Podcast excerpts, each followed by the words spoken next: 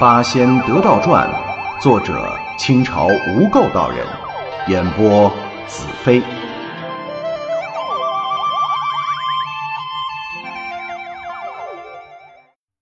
八仙得道传》第五十一回：李仙人施术景银豹，杨孝子赶得入玄门上。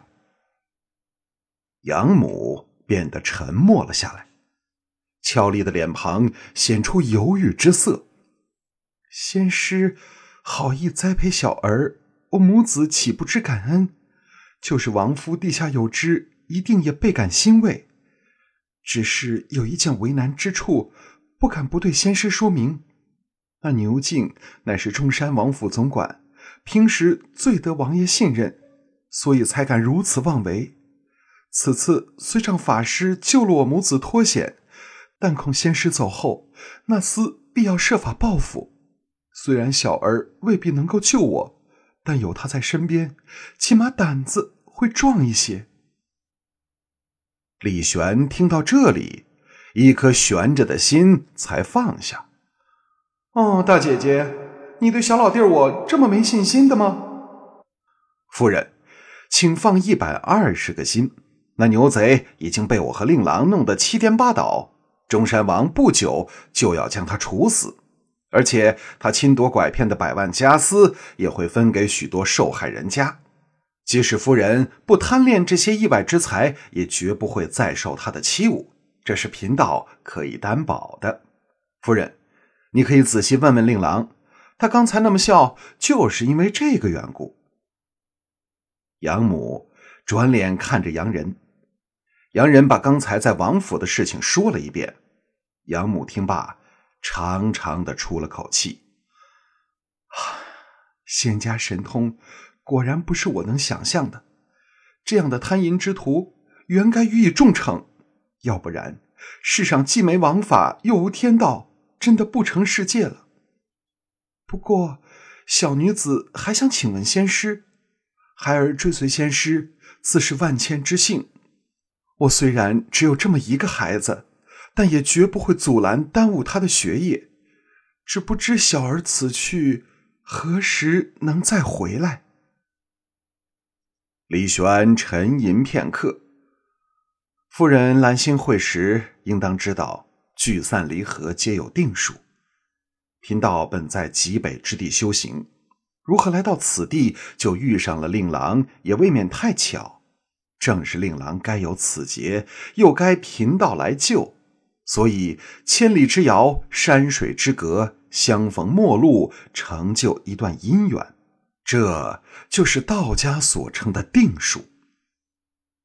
他虽然说的委婉，但夫人听了却心中恍然，顿时神情凄然。照仙师的意思，大概我和小儿这一别，未必有再见之期了吗？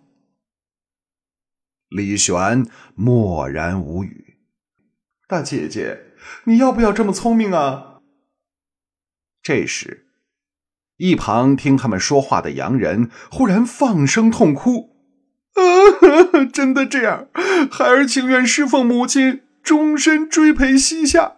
如果我真的有仙缘，也等母亲百年之后吧。此时还请仙师原谅，暂时。”给弟子几十年的假期吧。养母听洋人这么说，也是泪流不止，但却不吭一声。李玄心中踌躇不定。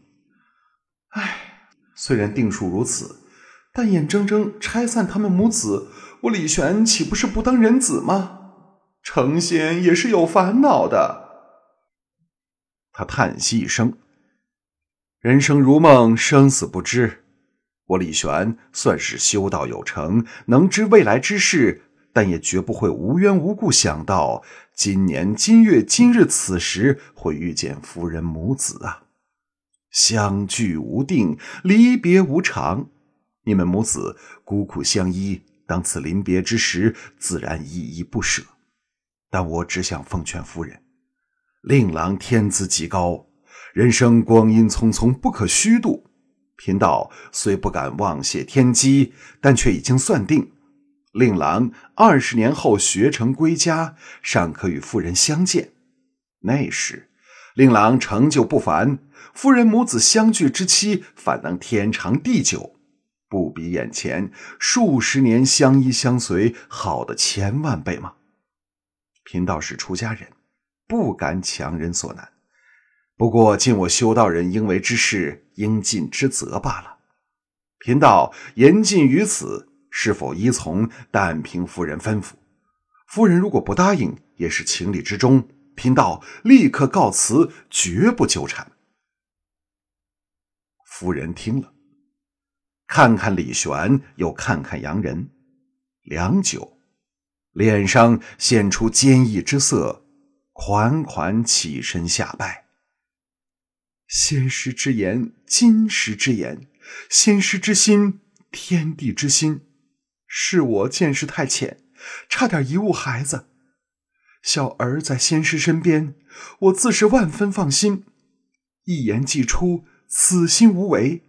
休说二十年，即使五六十年、七八十年，小儿修持不力，学道无成，就是大不孝的逆子。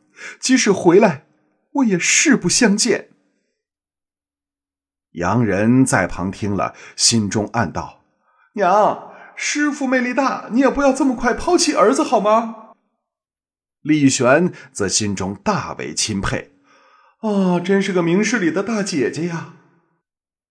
养母当即让洋人正式磕头拜师，洋人还在犹豫，被养母拎着耳朵开导了一通，然后向李玄拜了八拜，一日为师，终生为父。李玄心情大好，亲自送养母回家。杨家的确并不富裕，三间瓦房颇为破旧，家中也没有积蓄。李玄略一沉吟，双手掐诀，做起法来。在养母感激的目光注视中，只见长袖翩翩、挺拔玉立的年轻道人，身姿潇洒，温暖如春。李玄在杨家布下了三道咒法：一是点石成金咒，将顽石化作金银，供养母后半生的用度；二是画地为城咒，在杨家周围画下一道无形的屏障，防止妖邪侵犯；三是厉鬼护宅咒。李玄取笔画下了数十只形象狰狞恐怖的厉鬼，交给了养母。如遇危难，可将此画悬于室中，口呼“李法师传谕，保护我家”，画中的厉鬼会即刻现形，吓退贼人。儿子的老师如此贴心，养母感激莫名。后来。地方上果然有些泼皮无赖，见养母风姿动人，而且衣食无忧，竟然起了歹心，上门要劫色劫财。危急之时，养母忙将那幅画挂上，口中大呼：“李法师传谕，保护我家。”只见无数的厉鬼持刀持矛现身而出，吓得众贼没命奔逃。哪知李玄的画地为城，不仅能阻挡妖邪，也能困住歹人，无法逃跑，关门打狗。吓得一伙贼人跪地求饶，主动投案自首。从此再没小人敢相来侵犯。十年后，李玄见洋人修道心诚，而且夫人也思念儿子，因此。格外施恩，命洋人下山迎夫人来华山脚下居住，每年相见一次，以随母慈子孝之心。